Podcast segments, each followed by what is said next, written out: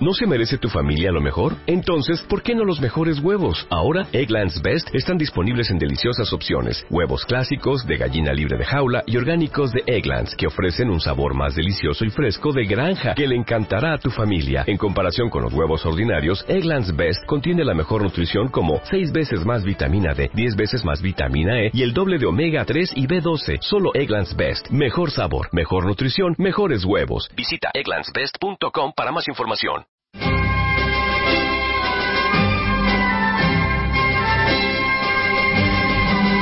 Escuchando Libertad Constituyente. 13 de febrero de 2012, 9 y 2 minutos de la mañana, 45 días después de la imputación formal de don Ignacio Urdangarín por delitos de fraude a la Administración, malversación y fiscal.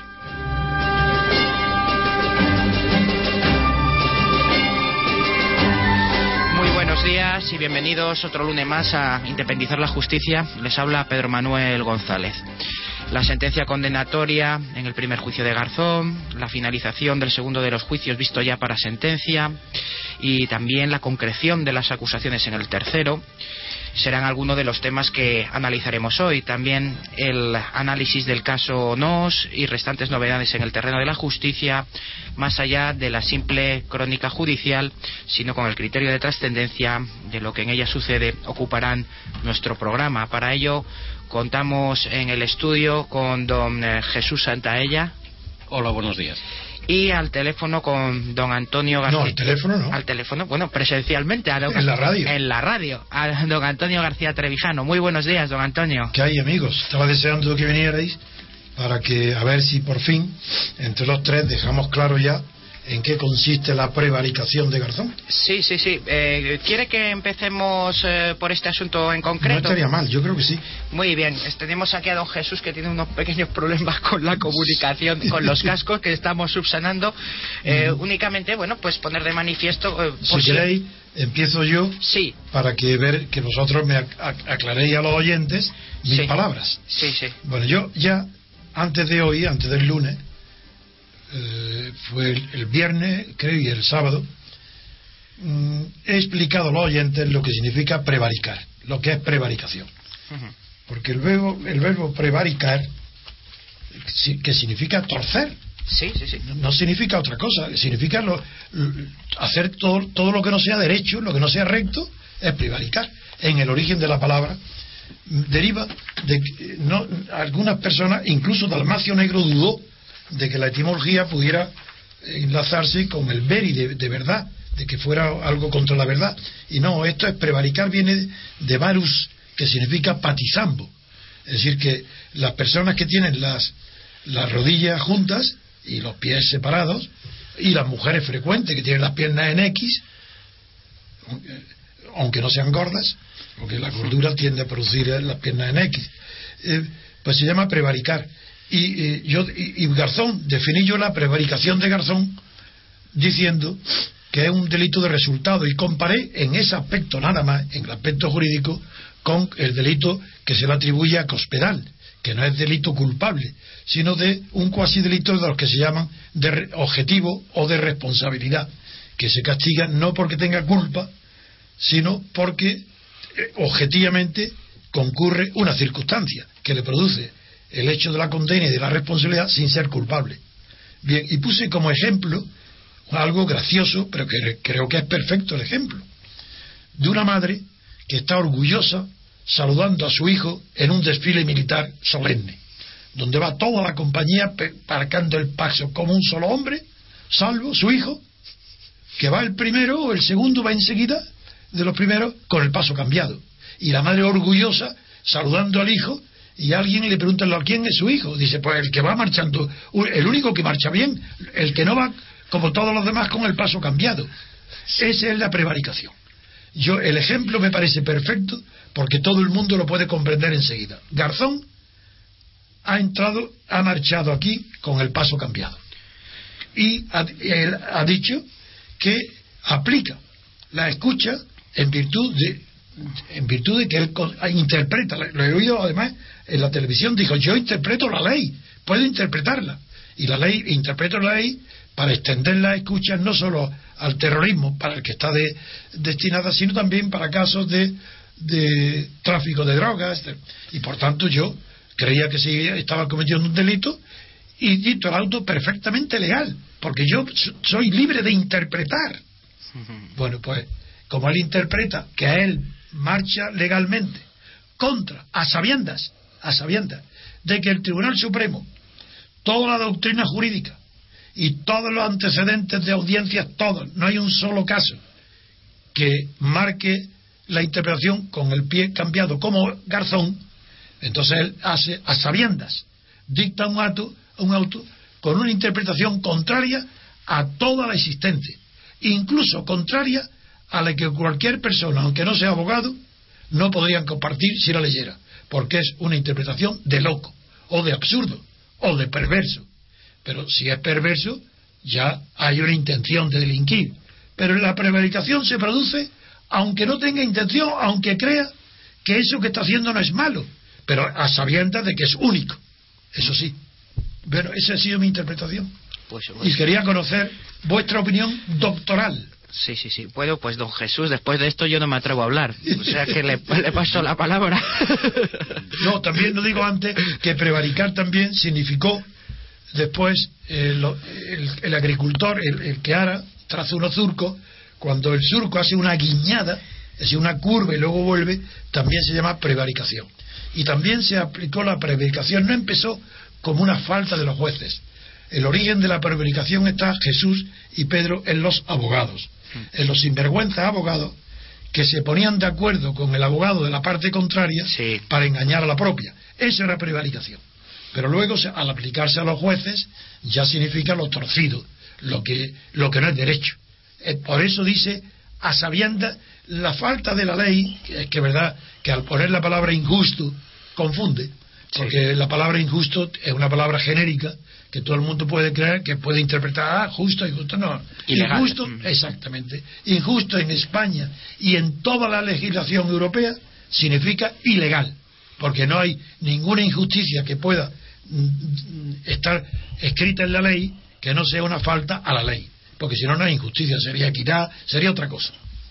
A mí la interpretación que ha hecho Antonio me parece maravillosa porque efectivamente solo desde esa perspectiva de que Garzón iba con el paso cambiado y encima patizando. Se ha pegado la torta que se ha pegado. Como dirían los sudamericanos, un suelazo en las gradas extraordinario, que le ha costado nada menos que la carrera judicial. De todas formas, de todas formas se ha librado porque la pena que se le impone de inhabilitación y la, y la expulsión de la carrera es notablemente diferente desde el punto de vista cualitativo y, significativamente menos dañina que la que históricamente, según Herodoto, se le aplicaba a los jueces prevaricadores ah, allá por los persas, el desollamiento. y hay un cuadro famoso de la escuela flamenca. De Gerard David, sí señor. Exactamente, donde... Maestro de brujas. Exactamente, ahí es donde el sillón está forrado con la piel del prevaricador del antecesor en el puesto. Pues que no se quejen. que no se quejen sobre todo los manifestantes que acuden últimamente a la plaza me alegro que conozca el arte también ¿no? has visto, Qué bien. Tú me aficionaste a eso Antonio. Pues me alegro me alegro porque enriquece. La sentencia es una gran sentencia, eh, yo ya lo he escrito. El autor, Miguel Colmenero, es una persona incluso de estilo literario muy, sobrio. Luego yo te diré la crítica que he hecho única, literaria, a la, nada más. Eh, normalmente suele mm, robustecer sus sentencias con un estado de la cuestión, y aquí lo hace francamente bien, resumiendo la, la, doctrina última del Tribunal Europeo de Derechos Humanos. Muy bien. Eh, no hay quizá excepciones o puede haberlas muy pocas y en este sentido las, las escasas que podía haber para justificar esas escuchas abogados y clientes él, las va desmenuzando y, eh, por lo tanto es un auténtico modelo de sentencia. Eh, muchos tribunales sentenciadores, que la Sala Segunda del Supremo por principio no lo es, solo excepcionalmente, tendrían que aprender de esta técnica a la hora de justificar una sentencia condenatoria. Mira, Jesús, las primeras palabras que dije es una sentencia maravillosa. La mejor que yo he leído desde que soy abogado. En, penal, ¿no? En civil hay muy buena. Pero en penal Bueno, y luego lo que quería eh, eh, decirte es que la única crítica que yo le hice es que es tan buena la sentencia que no tenía necesidad de hablar para nada Ya. de que, de que Baltasar ha querido, recuerda la justicia de otros tiempos, de las dictaduras, de- si es que no lo necesita. Sí, recrearse, sí, un poco. No, no, no recrearse. Eso Eh, lo ha hecho es una se- suerte de excusatio quizá, en función de la próxima sentencia. Exactamente, Es decir, lo que aquí de esto no es un problema de No, izquierdas o no, derechas, no, no. demagogias. no, es que ha querido cubrirse de los ataques que va a sufrir. Exactamente. Nada más. Ha sido el único. Y eso, y eso eh, revelaba, revela inseguridad. Y por tanto él no tenía que entrar en esa demagogia. Sí, sin embargo, la propia sentencia hace mención a, a- a la exposición que ha hecho de entrada don Antonio, dado que la defensa que arguía Garzón, de que interesó las escuchas con la mención de que se respetará el derecho de defensa, se vuelve en su contra. El En propio contra. contenido de lo acordado contraviene esa previsión formal y, Absolutamente. y le lleva a la sentencia condenatoria. La, la única forma que, que tenía Garzón de verdad, de verdad, de que tuviese sentido esa expresión de escuchar, pero dejar a salvo el derecho de defensa, Sí, sí, en sí. la medida en que el recuerdo siempre subsiste, mientras se tenga memoria, es que todos los que hubiesen escuchado aquellas conversaciones se cortasen la cabeza. Sí. No, pero hay. Era la forma de asegurar que nunca se podría volver el recuerdo contra el derecho de defensa. De hecho, es Pero es verdad, pero la crítica de la sentencia a ese argumento de Garzón es maravillosa. Sí, sí, sí, porque ha dicho, literalmente, si fuese verdad que quería salvar el derecho de defensa, ¿por qué ha incluido en que se han escuchado los abogados futuros, que todavía no saben quiénes son? Escuchas a discreción. De los abogados futuros, los que designen que también se han escuchado. Luego es imposible que estuviera salvando nada. Eso es, eso es. Es- la, la respuesta de la sentencia ha sido formidable. De hecho, mm, también recalca mucho la, la sentencia eh, que de, cuando él ordena en el auto las escuchas, primeramente la Dirección General de Instituciones Penitenciarias le solicita expresamente aclaración sobre si debían ser grabadas las conversaciones con los abogados. Poco menos que le dice, señor juez. Mire usted lo que está ha haciendo. pensado usted bien. Pero no solo eso, luego otra vez la Policía Judicial después le vuelve a solicitar nueva aclaración. Porque todos leen la ley como el Tribunal Supremo. Y porque tienen miedo a que se los Porque lleven por delante. la ley como el Tribunal Supremo, la entienden igual. Claro, claro. En contra de Garzón, que era único marchando con el pie cambiado. Sí, sí, la Policía Judicial solicita concretamente, según la- el tenor de la sentencia, Y, y tenía de madre, orgullosa de él, al fiscal, Sí. que lo estaba saludando, de lo bien que marchaba Garzón, Efectivamente. y que todos los demás, Tribunal Supremo incluido, y doctrina todos con el pie cambiado, menos Garzón.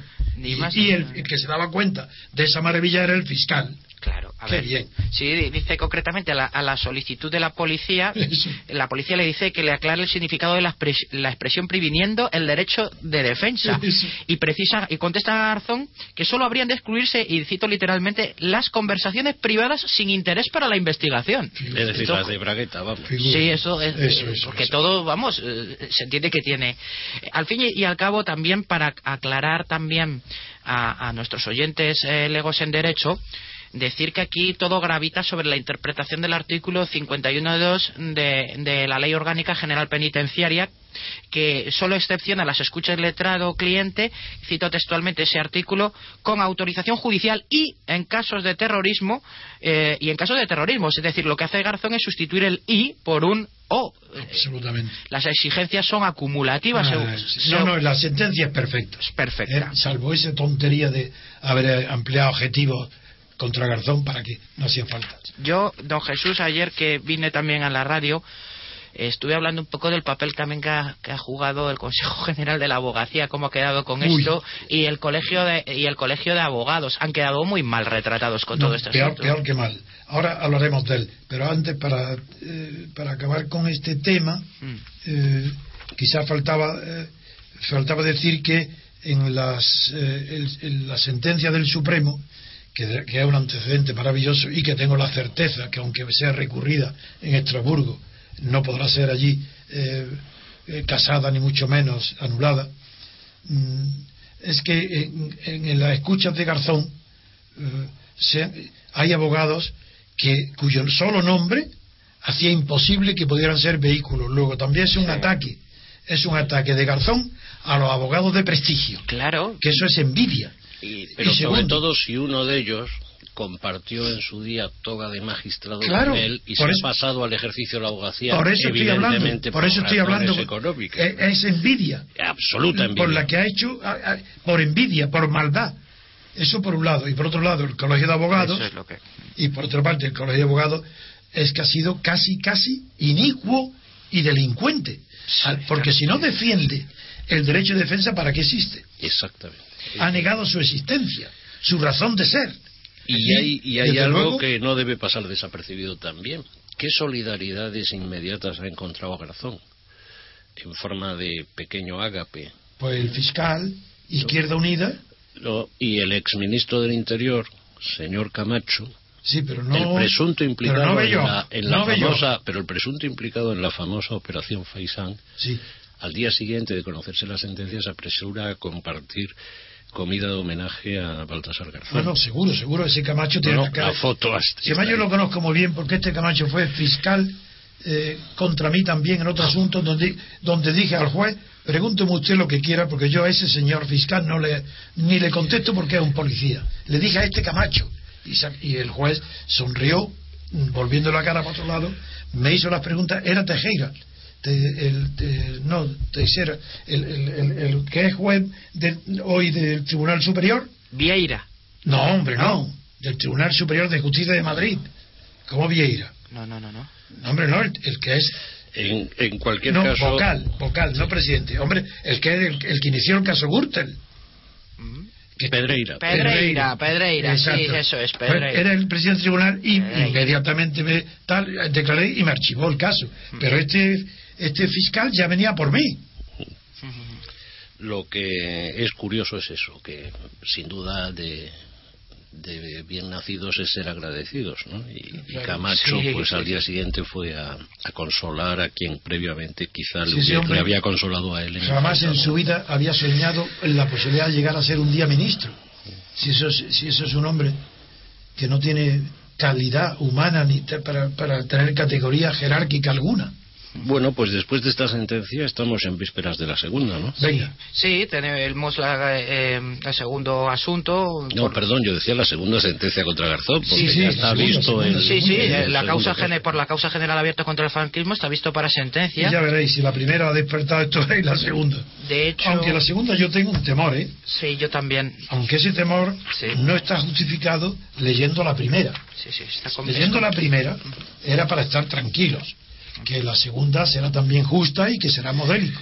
Una absolución se entendería, difícil, ¿eh? se entendería mal, aparte de que jurídicamente Es- es que se entendería sería muy discutible porque una política. dejar de aplicar una ley por Imposible. parte de un juez basándose en una inconstitucionalidad sobrevenida No, sin haber seguido el procedimiento ante el Tribunal Constitucional No solamente eso, no es razonable, pero es que se podría entender algo que yo no estoy dispuesto a asumir que le suceda al Tribunal Supremo de mi país, que es que le hayan podido presionar las manifestaciones sobre los gritos de fascistas y demás en la calle, ¿no?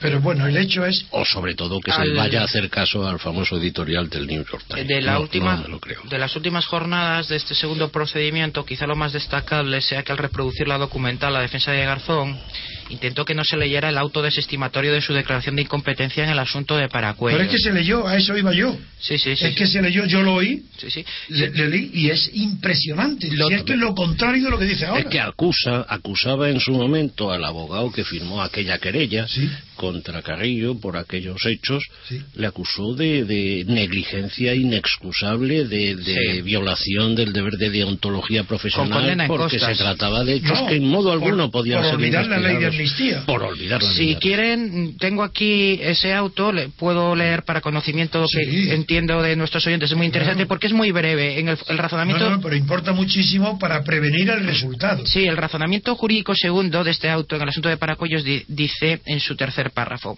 Con el respeto que merece la memoria de las víctimas, no puede dejarse de llamar la atención frente a quienes abusan del derecho a la jurisdicción para ridiculizarla y utilizarla con finalidades ajenas a las marcadas en el artículo 117 de la Constitución española y 1 y 2 de la Ley Orgánica del Poder Judicial, como acontece en este caso, en el que positivamente se sabe, o al menos debe saberse por quien ostenta el título que permite la posibilidad del ejercicio del derecho, que los preceptos jurídicos alegados son inaplicables en el tiempo y en el espacio, en el fondo y en la forma a los que se relatan en el escrito y su cita quebranta absolutamente las normas más elementales de retroactividad.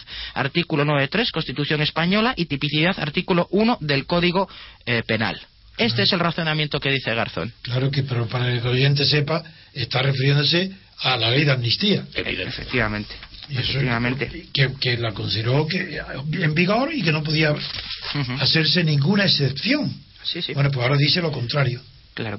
También en su última palabra, eh, esto eh, don Antonio sé que va a hacer mucha sangre, porque conozco, dice, en la última palabra que tiene todo procesado a manifestar ante el tribunal, dice, el tribunal del, el tribunal del hombre es su conciencia, dijo Garzón citando al filósofo alemán Kant, Ah, para después añadir que tomó las decisiones que creía ajustadas a derecho. Y en ¿Eh? ese instante los siete magistrados dijeron, pues venga, vámonos, porque si este señor acaba de ponerse a sí mismo su sentencia, ¿qué hacemos aquí? Claro, claro. Además yo dije en, en la radio y también luego que se ha reproducido por escrito que los jueces no pueden fallar jamás en conciencia, porque el juez está obligado a conocer las leyes, por tanto no tienen más conciencia que la legal, y si tienen conciencia legal, para ello tienen que tener criterio y no opinión. Si tienen opinión, pueden eh, fallar en conciencia y será una opinión personal y una conciencia personal. Pero para tener conciencia jurídica tiene que estar basada en un criterio legal, no en una simple opinión. Ni más ni menos. Luego tenemos eh, el tercero, que no hay dos sin tres, en el, en el asunto del mecenazgo de los cursos neoyorquinos. Bueno. las partes han evacuado ya eh, los- sus trámites respectivos de, de- de conclusi- de conclusiones provisionales. Concretamente, la Fiscalía sigue manteniendo aquí su solicitud absolutoria en un escrito de nada menos que 74 folios. Considera que los hechos investigados no son constitutivos mm, del delito de cohecho pasivo impropio, por el que el juez eh, delimita el marco acusatorio.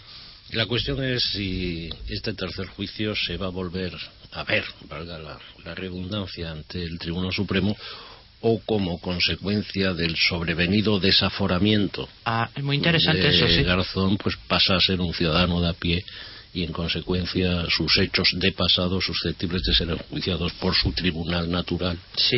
Como el de yo- Es cualquier muy interesante eso que ha planteado don Sí, Jesús. ¿eh? Es interesante, pero yo creo que no, porque no, no se puede, porque los delitos se están juzgando en el momento en que se cometieron. No, pero los precedentes, fíjate, eh, ¿por qué se ha producido, por ejemplo, la pérdida de competencia del Tribunal Superior de Justicia en el caso Gürtel cuando están imputados dos personas que justificaban precisamente la distinto. competencia del Tribunal Superior? No, es- es que es se ha producido un desaforamiento Pero sobrevenido al dimitir como diputado. Pero es diferente, porque es pasar a un tribunal superior, que tiene siempre el rango. No, la- de- no, porque la Audiencia Nacional a estos efectos no es superior al Tribunal Superior, es distinto. no, hablo, hablo del aforamiento que tú hablas. Claro, pero era el aforamiento, Porque era de diputados de la Asamblea de Madrid que justificaba la visa atractiva de la competencia Bueno, del Tribunal Superior. puede ser, puede ser que No, sea te digo es que en el Supremo Yo no- yo- incluso, yo- en, en el Supremo incluso, eh, cuando se han producido acciones de orden penal contra miembros del gobierno que justificaban el aforamiento y la competencia de la sala segunda, eh, una vez que se produce el cese del miembro del gobierno, automáticamente cesaba siempre la competencia. Sí. Es decir, pero en fin, en cualquier caso, lo que Puede ser que tenga parece razón, yo, yo lo interpretaría mejor respetando los hechos tal cu- cuando han ocurrido y el tribunal que le corresponde. En cualquier caso, lo que sí parece es que sea ante el Supremo, sea ante en su momento una audiencia, se va a volver a sentar. Sí, sí, y como digo, a pesar de que la Fiscalía vuelve nuevamente a mantener la absolución, pues la acusación particular parece que no se queda satisfecha con, con la delimitación delictual que, que realiza eh, el juez de instrucción, el señor instructor, dado que tiene previsto eh, recurrir el auto por el que el juez suspendido ha sido imputado, que es por el delito solamente de cohecho impropio, para solicitar que también sea encausado por prevaricación y por delito continuado de extorsión, delitos, delito este último que ya lleva eh, implícito la posible pena de privación de libertad. El nuevo fiscal general pudo haberse callado porque él no es responsable del nombramiento anterior ni de la actuación anterior del tribunal anterior. No tenía por qué, con que no hubiera hablado del tema era suficiente. No tenía por qué apoyar al fiscal para tener que añadir de luego la idiotez de que esa es la grandeza del derecho, que tiene unos fiscales que se equivocan, pero son revocados luego por la por los tribunales superiores y sin embargo el fiscal general contento dice esa es la grandeza del derecho que, no tengamos razón pues cállate, cállate, no digas nada, porque es humillante la actuación que ha tenido el fiscal que obedecía las órdenes, no tuya, fiscal general nuevo, sino del anterior. Cállate por lo menos por respeto al derecho y a la ley. Porque si además la obligación del fiscal es la de, como sabéis, conozco muy bien el tema porque tuve que defender, recuerda a Jesús, a María Dolores, la mujer de Javier. Entonces conozco a fondo el tema. Y la obligación primera del fiscal, antes que acusador, antes es la defensa del derecho. Y la tutela de los derechos de los ciudadanos. Absolutamente, la claro. Esa es una misión constitucional y, su estatuto y desde luego, primerísimo nivel. Y no están tutelados los ciudadanos si hay un juez que arbitrariamente puede escucharlos. Así es. ¿Les parece que pasemos ya a las novedades en el caso Urdangarín? Para, para no hacer monográfico. No, no, pero lo de Garzón era necesario. Era muy necesario. sobre todo que quiero contestar así a algunos pobres tontos que se creen abogados, no, a lo mejor lo es, un tal Oscar me escribe en el internet. Lo he visto. Diciendo, ya como si fuera el colmo de la idiotez mía, decía, ah, ahora resulta que no hay intención, que, no que Garzón no ha tenido intención de delinquir. Digo, pero ¿qué tiene que ver eso con, con las palabras de las que yo lo que he definido la prevaricación, que es un delito de resultado objetivo? por el hecho, porque interpreta mal la ley a sabiendas. Pero puede ser creer que él es un sabio justo y que su interpretación es más justa y mejor que la del Supremo. Que no, Antonio. En todo caso, por patizando. Venga, que se lo merece. bueno, pues en cuanto a las novedades en el caso Urdangarín, vemos, eh, tenemos obligatoriamente que contestar, eh, comentar cómo el juez Castro ha atendido la solicitud de la defensa mm, del señor Urdangarín de que no se grabe su declaración, sino de que sea transcrita, mientras que la de los restos restantes imputados sí que serán grabadas, don Jesús. Bueno, yo, no paro de sorprenderme, porque cuando yo leí en titulares unas declaraciones de Gabriela Bravo, persona a la que yo siempre he considerado con criterio, ¿eh? muy bien, pero que dice que no todos los imputados son iguales, pues claro, y sobre todo cuando la desigualdad en, a efectos del estatus se refiere nada menos que al yerno de su majestad, pues hombre, eh, ya eso desde luego es, es sorprendente. Lo que parece que no cabe duda es que si bien aquí el juez puede discrecionalmente tomar esa decisión cuando sea el, el, plenario, el juicio oral, ahí no hay tutía, porque la, la, ley de juiciamiento criminal dice taxativamente que deben de ser grabadas las sesiones del juicio oral, con la última reforma, ¿no? Pero, bueno, pero eh, lo lógico es que en su día ese juicio se televisa en directo, como ha sucedido con el de Garzón. pero vamos a ver, es que el argumento que se utiliza para decir no se graba estas declaraciones en fase de instrucción ante el riesgo eventual de que se puedan filtrar.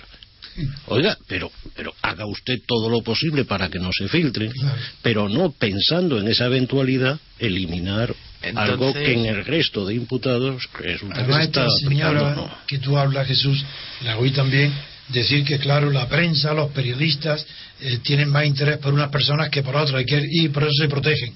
Pues es verdad. Vamos a ver, en el caso Gürtel, Antonio, en el caso Gürtel, eh, se grababan las declaraciones de los imputados. Sí, así es, Pero que luego se llegaron hasta comercializar los DVDs de todos los interrogatorios que hacía Antonio Pedreira a, Correa y a todo el resto de imputados. y se descargaban esos vídeos desde la página web del país.com.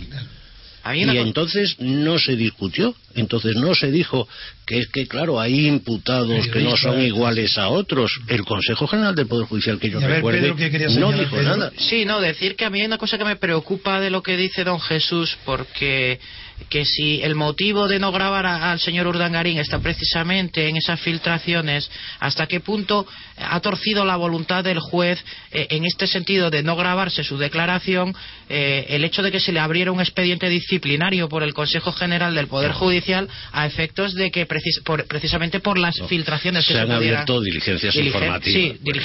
Sí, que, también es sorprendente. Sí, pues a eso me refiero, que si eso naturalmente yo soy juez y, precisamente una de las partes de este calibre me dice que no se me grabe por posibles filtraciones y por otro lado se me están abriendo diligencias informativas por el Consejo, pues naturalmente... que, en este aspecto quiero pedir perdón a los oyentes porque yo no tengo culpa, claro, ahí, pero a pesar de eso sí que tengo responsabilidad objetiva aquí en la radio. Y la primera noticia que publicaron hace dos o tres días en la prensa es que estaba siendo investigado el juez y ahí yo protesté radicalmente.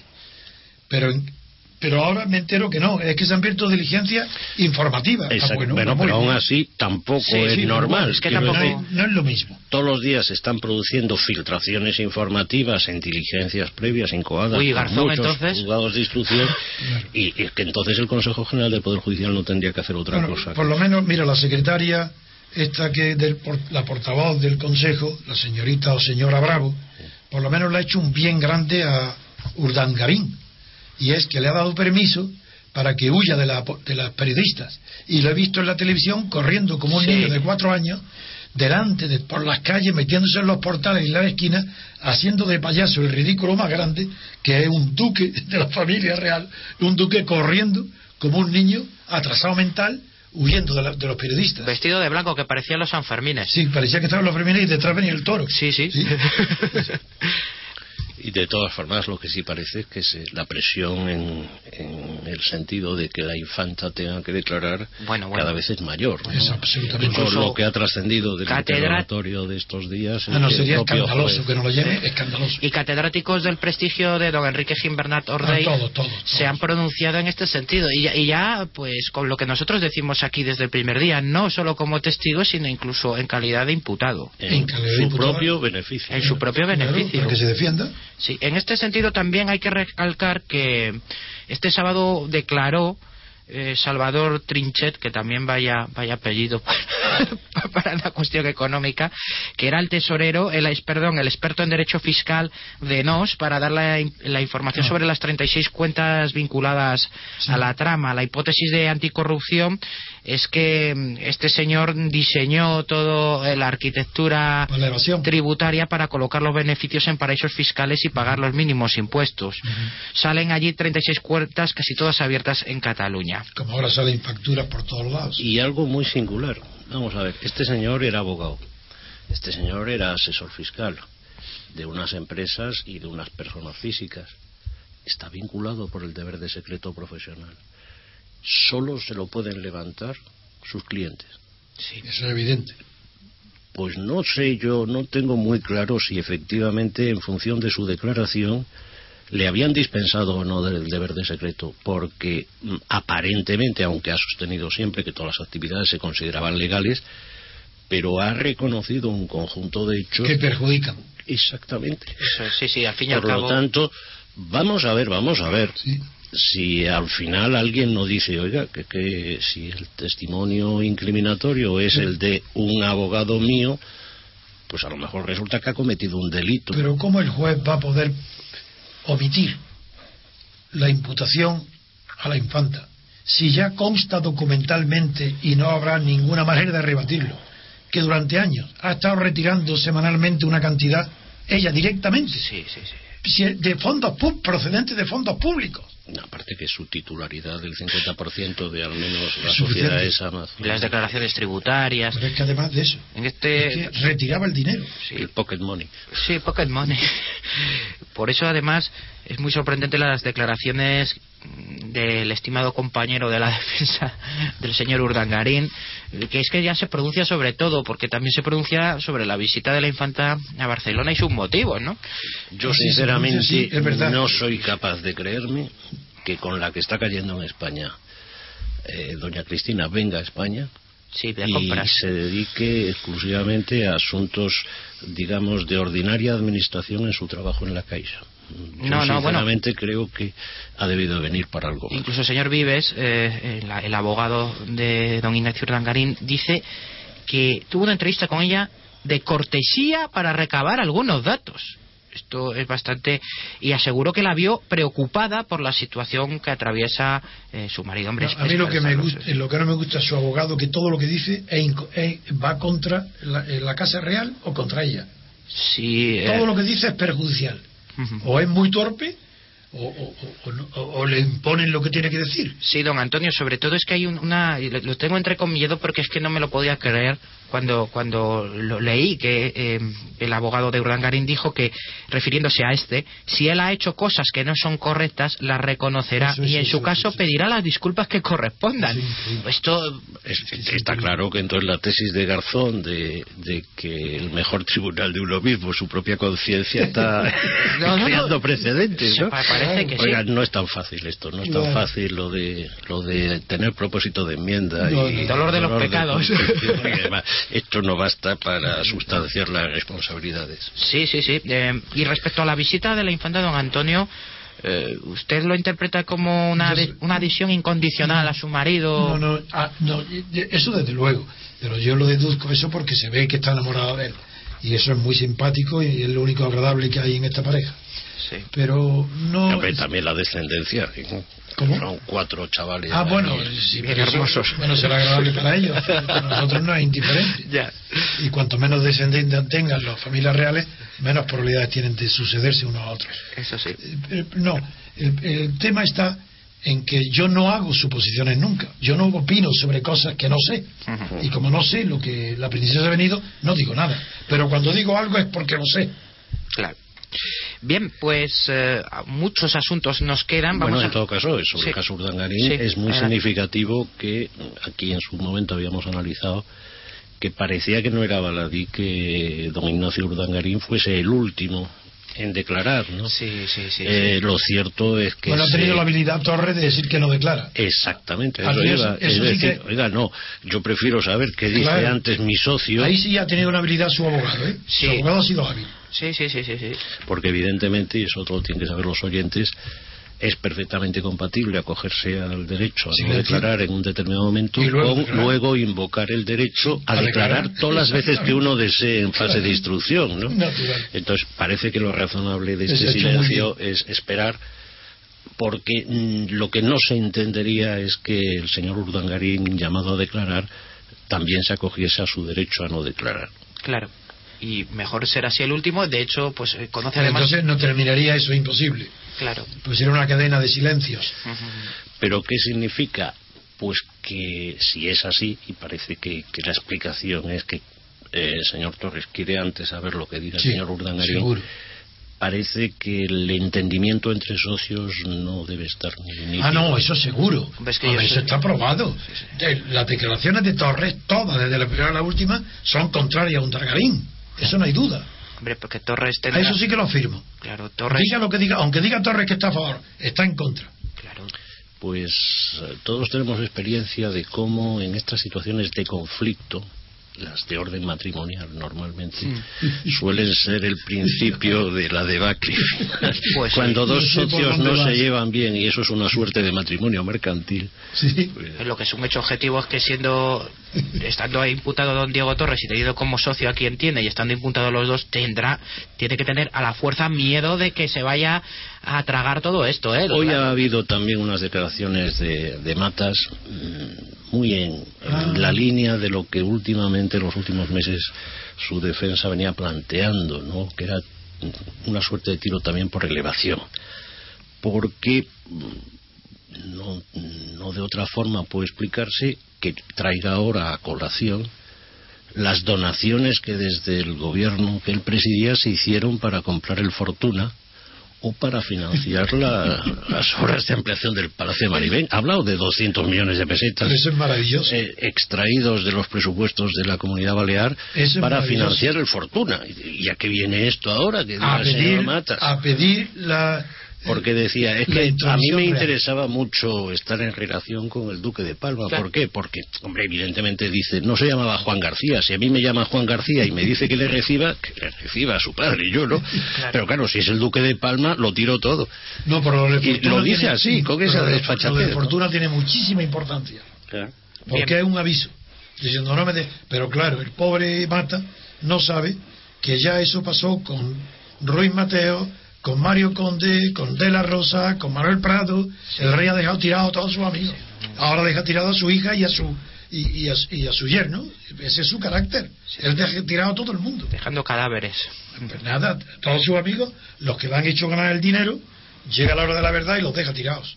Él no hace nada. Pues muy bien, hasta aquí hemos llegado por hoy. Eh, Con dos asuntos. con ¿no? dos asuntos y nos ha quedado en el tintero. Bueno, la, la semana que viene lo retomaremos. Pero sabes cómo sí, bueno. agradezco a, a los dos, que claro, yo estaba solo, aunque estaba seguro de mi opinión, pero quería que dos expertos juristas como vosotros confirmarais sobre todo el ejemplo del, del soldado que saluda Hombre. a la madre orgullosa porque es el único que sabe, sabe andar. Gráfico, Cuando- gráfico. sí. Cuando él y cuando el único patizambo aquí era Garzón. Sí. Pues muy bien, queridos oyentes. Don Jesús, eh, la semana que viene quedamos emplazados. En principio sí, hasta la semana que viene. Don Antonio, un placer, como Abra- siempre. Abrazo a los dos. Hasta luego. De 8 a 10 y media de la mañana, Libertad Constituyente.